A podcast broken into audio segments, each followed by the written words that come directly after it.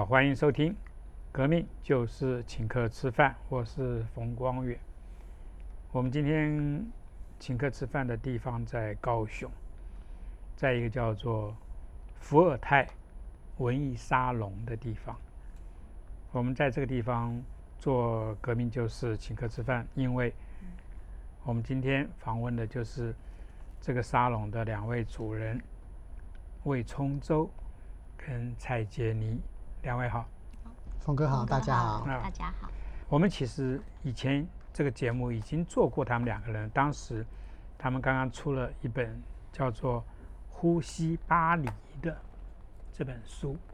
那这本书呢，其实是在讲 他们两位的这个跟古董啊相遇的一些这个背后的故事。那那也讲到说他们要在台湾，因为他们从巴黎回来，他们要在台湾呢，呃，就是要开一家类似像是呃贩售古董的这样子的一个沙龙。没有想到一年多这么快的时间，他们就不但把这个沙龙建立起来，而且从今天的这个节目里面，大家后面啊应该可以看到很多啊有关于这个店的一些画面啊，因为我们访问归访问，其实我今天很有兴趣的是，呃，他们的这个一些物件。这个伏尔泰什么时候开幕？八月三十一号正式开幕。哦，那很快了，只有几天了，对啊，所以嗯劝大家在九月的时候找个时间过来看，啊。因为九月底之后就会长不一样了。意思是说，很多东西都应该就是说被 被这个顾客嗯拿走了，对对不对？嗯例如说这张椅子，我刚刚进来的时候，我问聪聪他们，我说为什么上面拉一条线啊？他们说因为已经卖掉了。上次来没有？上次还没有啊，嗯上次还是我坐在那个上面的啊、对对对，对不对？嗯然后我今天本来还想就是说很自然的要坐 坐下去的时候，诶，有一条线在这边，那 OK 好，这也是已经卖掉意思。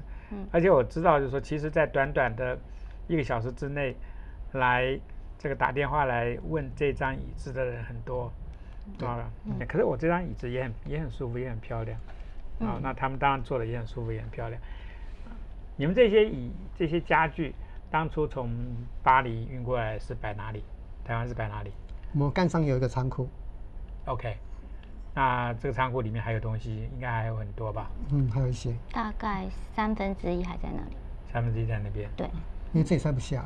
嗯 OK，你用“塞”这个字好像好像不太对，因为其实都很整齐啊。啊，像我们家才叫做塞，那 我们家那个真的是塞到这个一个不行啊啊！那在这边就是就是一个很好的一个呃古董的店啊，因为我在国外住很久，那那其实这种店其实去的也很多。你们这种店是那个设计的概念是什么？刚刚讲“塞”那个字，其实很多古董店会尽量把物品塞在里面，嗯所以你其实进去的时候，其实有时候会觉得不太好走，然后会很怕撞到什么东西。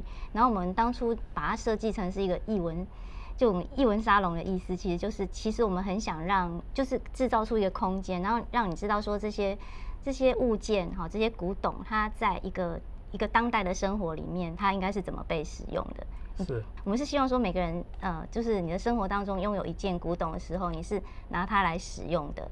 对它，它只要越被使用，它的生命是可以越来越长，而不是像在放在博物馆一样。所以，我们其实是营造出一个空间，像是一个客厅，或是像中间有一个像餐桌一样的地方。你会知道说，你买这个东西回来，你可以这样子使用它。它虽然刚刚讲那种塞，可是其实这个地方其实不是很挤，就就我我们不能塞东西的，对因为我们这个地方也要制造一个跟呃古董店不一样的气氛。OK 对，嗯，就是把物件尽量恢复它原原来的位置去，嗯而不是分门分门别类这样放。对，不是说这边都放柜子，然后这边放椅子，哦不是这样子的。是这样的，不是这样的。嗯所以其实，在使用上面，它其实是做了很大的考量，是真正能够，就是在你生活里面，啊、扮演一个角色，对？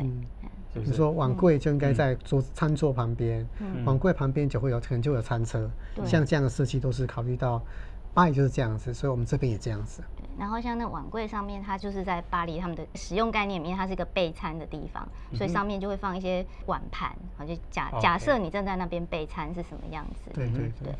那台湾的古董店就会把一个干净的碗柜放在那边，嗯，嗯没有布置的放在那边。对那像我们的书柜里面也会放书，一些有趣嗯的书这样子。当初买的时候，他们的位置在原来的这个卖家那边，他们也是像这样子放的吗？还是他们有另外的储藏的地方？你们特别去看？我们跟一般古董店比较不一样的哦，嗯是我们会透过一些法国朋友的介绍，OK，哦然后去到原物主的家里面去拿。很多是就是说直接从人家家里面，就是说看的，然后对。这个当然拍卖场也有啦，嗯。拍卖场也有，但是大部分还是在从直接从使用状态拿下来的。对啊，因为我听你听你们讲过，那个很多画其实都是挂在你们朋友家的画。对，对对对，从朋友家的墙上拿下。来。然后再请朋友帮我们一起搬回来，因为可能很重，哦。那他们不会不舍，有点技巧啦。就是说嗯，其实你你你说花这种钱，对一些有钱的法国人来讲，可能一千多、两千多对他来讲就是一个什么都不是的钱。嗯可是呢，你要跟他买东西的时候，你就不能讲说，哎、我可以出一千多啊，我嗯两千多这样，他可能会笑死。嗯你就要用一种一种方法讲，嗯什么方法？你要告诉说，我们现在不是在买卖，我们在进行一种文化交流。，OK，嗯，你你们祖上的东西，你有没有想过，你祖上的东西可以替法国文化传播于世界贡献一份心力？OK，他可能在东亚的某个小岛里面，又被一个好家庭所继续接收，必须欣赏。你祖先的眼光会影响了台湾人某个地方家庭的眼光，甚至他以以呃以后的孩子的教育。你这样一讲，嗯。马上出手，什么一千欧、八百欧给了，嗯，就是我我我们要发展出对对不同不同的这种法国有钱人发展出很多很多一种说服术，嗯，嗯。哼来让他们脱手，不然他们其实是不会那么容易脱手的，，OK，嗯因为他们也不需要这笔钱。他们不需要这笔钱的。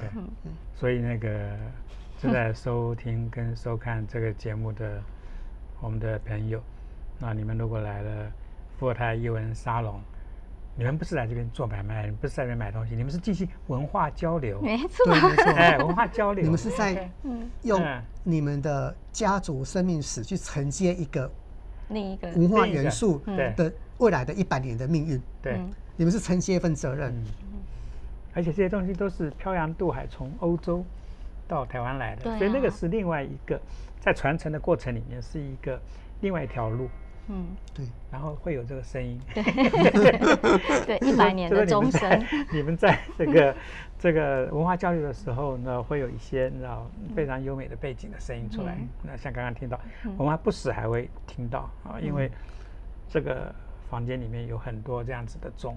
嗯，我我现在已经听到好多声了。这些家具从八月底，那一旦开始营业之后，其实在这段时间之内，已经陆续有很多人来参观你们这样子，一些一些朋友呃，参观参观你们这个店，而且有些东西已经被啊，我真的恕我这个这个用词不当，不叫东西。啊，有些家具已经 你知道被你们的朋友都已经定了啊，所以大家知道，台湾人呢、基本上呃好像比较没有这个收藏古董啊，就是就是使用古董的这样子的一个概念。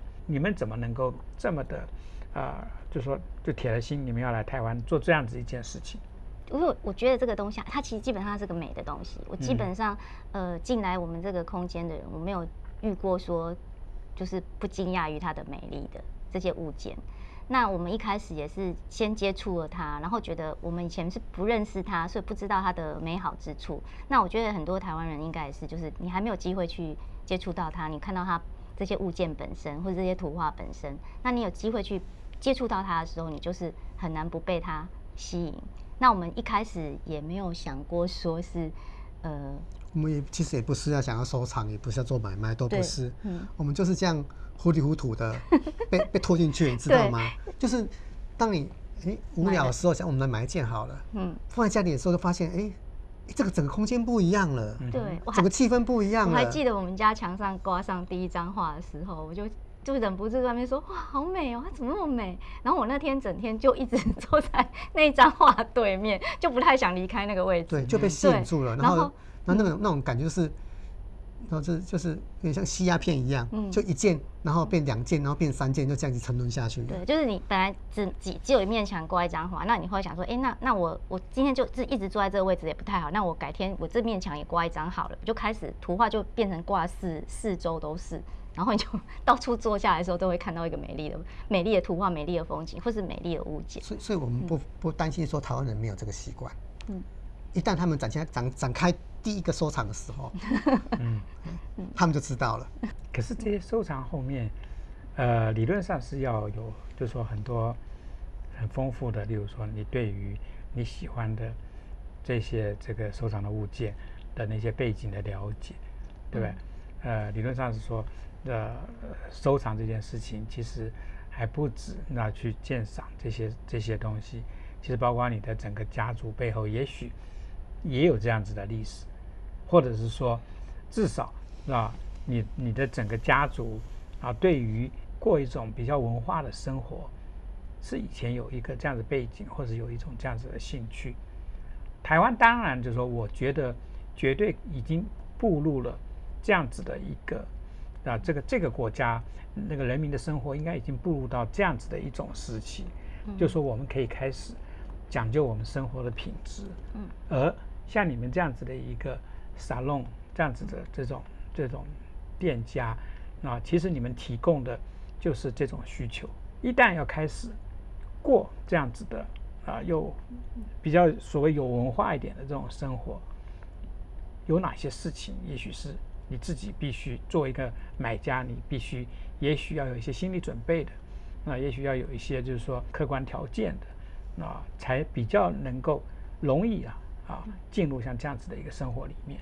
第一步应该是懂得判读风格，OK，啊、就像美术史一样，你说这是印象派，这是新古典，然后这是什么？就是你买一幅画的时候，你不可能不知道它是属于什么流派。其实，在家具也是一样，它有不同的风格。啊，那这个风格可能涉及它的年代。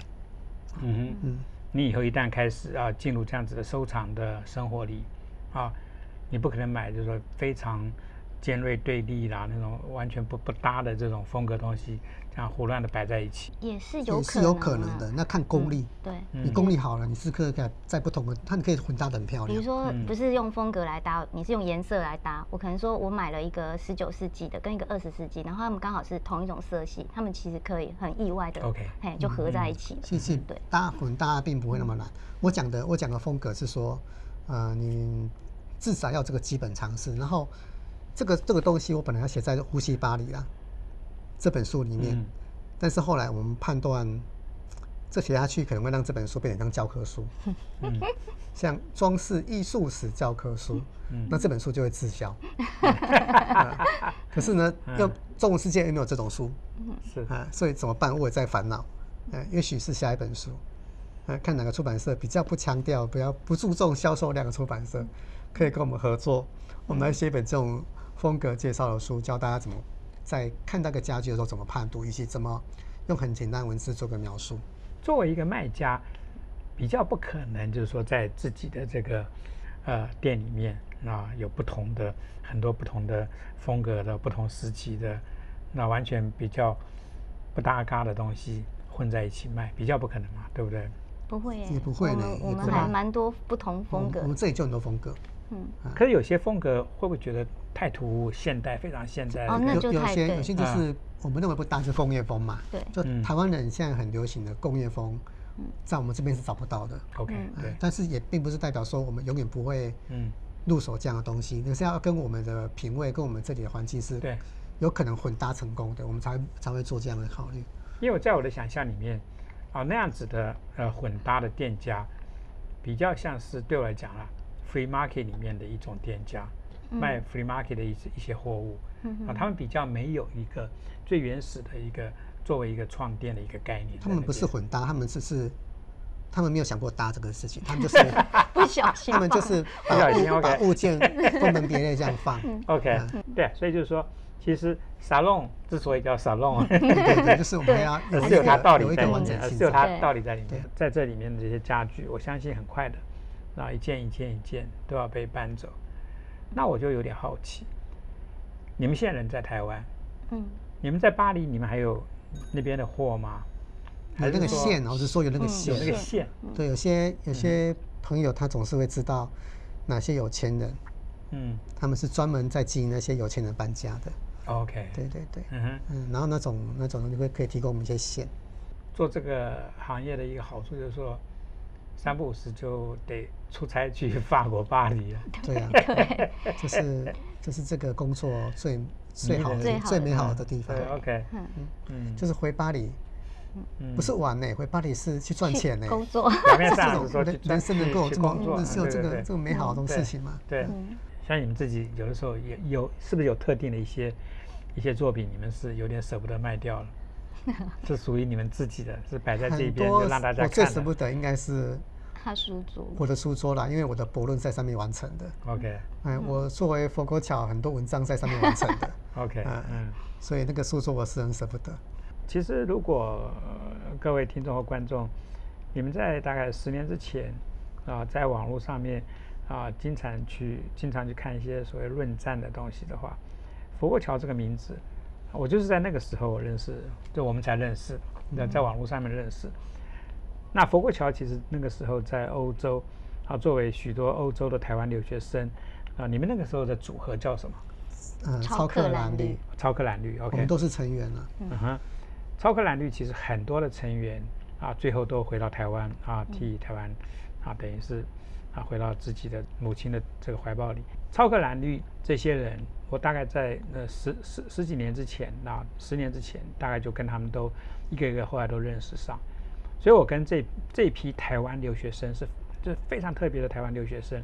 那我们我们之间的感情其实是非常深厚，因为后来我的团队里面，你看我的团队里面其实基本上都是超克兰绿，很多都是超克兰绿的人。嗯哼，那所以很多都是欧洲背景的，跟我这个美国背景的反而是不太不太一样。可是我我其实挺喜欢跟你们聊天的，因为因为欧洲很多是作为社会主义国家，那他们其实强调了很多的这些，尤其在治理这个上这个这个上面啊，其实非常不一样。那你们又特别，因为你们有这种文化美术的背景，嗯啊，所以所以其实认识你们，其实我又我又其实学到很多啊，跟欧洲文化跟啊这个啊，尤其是比较是古典文化的东西，那跟我自己的这个背景完全不一样，所以我很喜欢跟你们聊天，看你们东西，因为那个是另外一个世界啊。那我也很羡慕你们，你们工作里面三不五时就要必须 必须要去法国巴黎出差，真的好痛苦，对吧？必须啊，我真的是好羡慕这样子的一个沙龙啊！一旦开始运作起来，其实你们会在这边招待朋友嘛？因为 salon 这个概念基本上就是一个，嗯就是一个大家聚集的一个谈对谈天的地方嘛。会有一些那个朋友的聚集，但是我们也考虑到后来就，哎，这个空间好像不够大，嗯，所以我们可能有些人数太多，可能嗯就小小型的小型的的像像个小小的客厅这样招待一些朋友过来是会的。那如果我们想做一些这个你说知识或者是那个概念上的交流的话，那个就不适合。那我们不适合，我们可能就要用录节目的方法。我作为一个像这样子的一个客人来这边，我其实都会有点心疼，就是说这些家具如果被大量的每天的这样子被被人家使用，那我会我会觉得说我会这个这个东西会不会受到伤害啊，或者是在那边那个桌子上面看到很多餐具，这些餐具你们都是一套一套的，当初进来的时候都是一套一套进来的。其实只有一套特别大，嗯。嗯、那个是当初那个主人他们的爸爸妈妈的一个结婚时候的那种哦对对对的成家的那个，对对对。嗯，所以那一套就特别的大。那剩下其实还没有没有没有那么大一组，嗯嗯，不过这种东西在台湾还是很难以一套的方法卖出去的。，OK，包括我们的碗盘，我们的那个瓷器，那就是它同时是茶具，同时是餐盘，同时是水果盘，然后一整套的。嗯。那那个餐盘叠起来这么高，嗯，那餐盘又分两种，一个是平的，一个是有一点凹下去的。法国就是这样子啊。常常一组就是八十件这样子。那，八十件台湾人听就就晕倒哦，了那就 no no no no。哦那可是法国人就是这样买，法国人就是你要越完整的越贵，并不是说一件是八十件的八十分之一，不是的。嗯。一件可能是八十件的两百分之一，因为他们觉得落单的或者是才两个，那个就是没有价值，有价值都是一整套的。可是这种东西在台湾市场其实很难找到买主啊。嗯。我们还在坚持，嗯，我不晓得能够坚持多久。对，可能最后。把法国习惯带回台湾，也许会撞壁，但是我们还是给自己一些时间撞撞看，希看能望不能去嗯就是说服或者说服台湾人嗯。以法国的习惯来收藏这样的一组东西，嗯。不用让它到不同的家庭去。其实台湾人啊，收集像这样子的古董的习惯啊，如果一旦建立起来，台湾人我相信就是说，以他们的这个对文化的这种感觉啊，他们的学习能力啊，他们的经济能力，嗯我相信这会是一个很快的成为台湾人生活里面的另外一个很重要的一个支流，嗯就是像这样子的生活。嗯其实我现在已经越来越发现说，家里挂画已经是很多我我至少我的朋友，那几乎都都有这样子的习惯。嗯像我自己，今年我女儿那研究院毕业，我就买了一幅画送给她。嗯哇所以前两个礼拜从从美国回来，第一件事情就是说，哎，我的画呢？因为他自己画画的风格跟那个跟我买那幅画其实有点一样，因为我已经拍照给他看过。嗯。哦，啊，所以他他很他就他就很喜欢，他就很很很兴奋的就就回来，因为那是他的人生的第一幅画。嗯。像我们的下一代已经慢慢都样都有这样子的一些，就是文化上面的一种生活习惯。嗯。啊，就慢慢慢慢的对很多的事情啊，我们的这个国家啊，我们的国民的生活已经跟二三十年、三四十年以前非常不一样。嗯那我们的台湾人已经越来越，就是在多元的这样文化的影响下面，那我们已经越来越能够啊、有一种世界的一种一种一种眼光，那一种啊世界的这种感觉去过日子。那我觉得家里面挂画，看我看你们这边很多的画，那当然这都是这都是在巴黎你们那些朋友他们的邻居啊，他们啊他们家里原本的这种生活的方式，那他们很习惯。那那现在只是说你们把它带到台湾来，啊，你们只希望就是说像这样子的文化上面的习惯、生活习惯，能够变成台湾人的一种文化上生活上面的习惯。在这个收藏里面，你们应该是你们的那个仓库里面画应该是很多吧？对我们画很多，我们现在墙壁已经挂满了，可嗯是我们画还没有办法全部都出厂，所以现在还有蛮多都还放在那个仓库里面。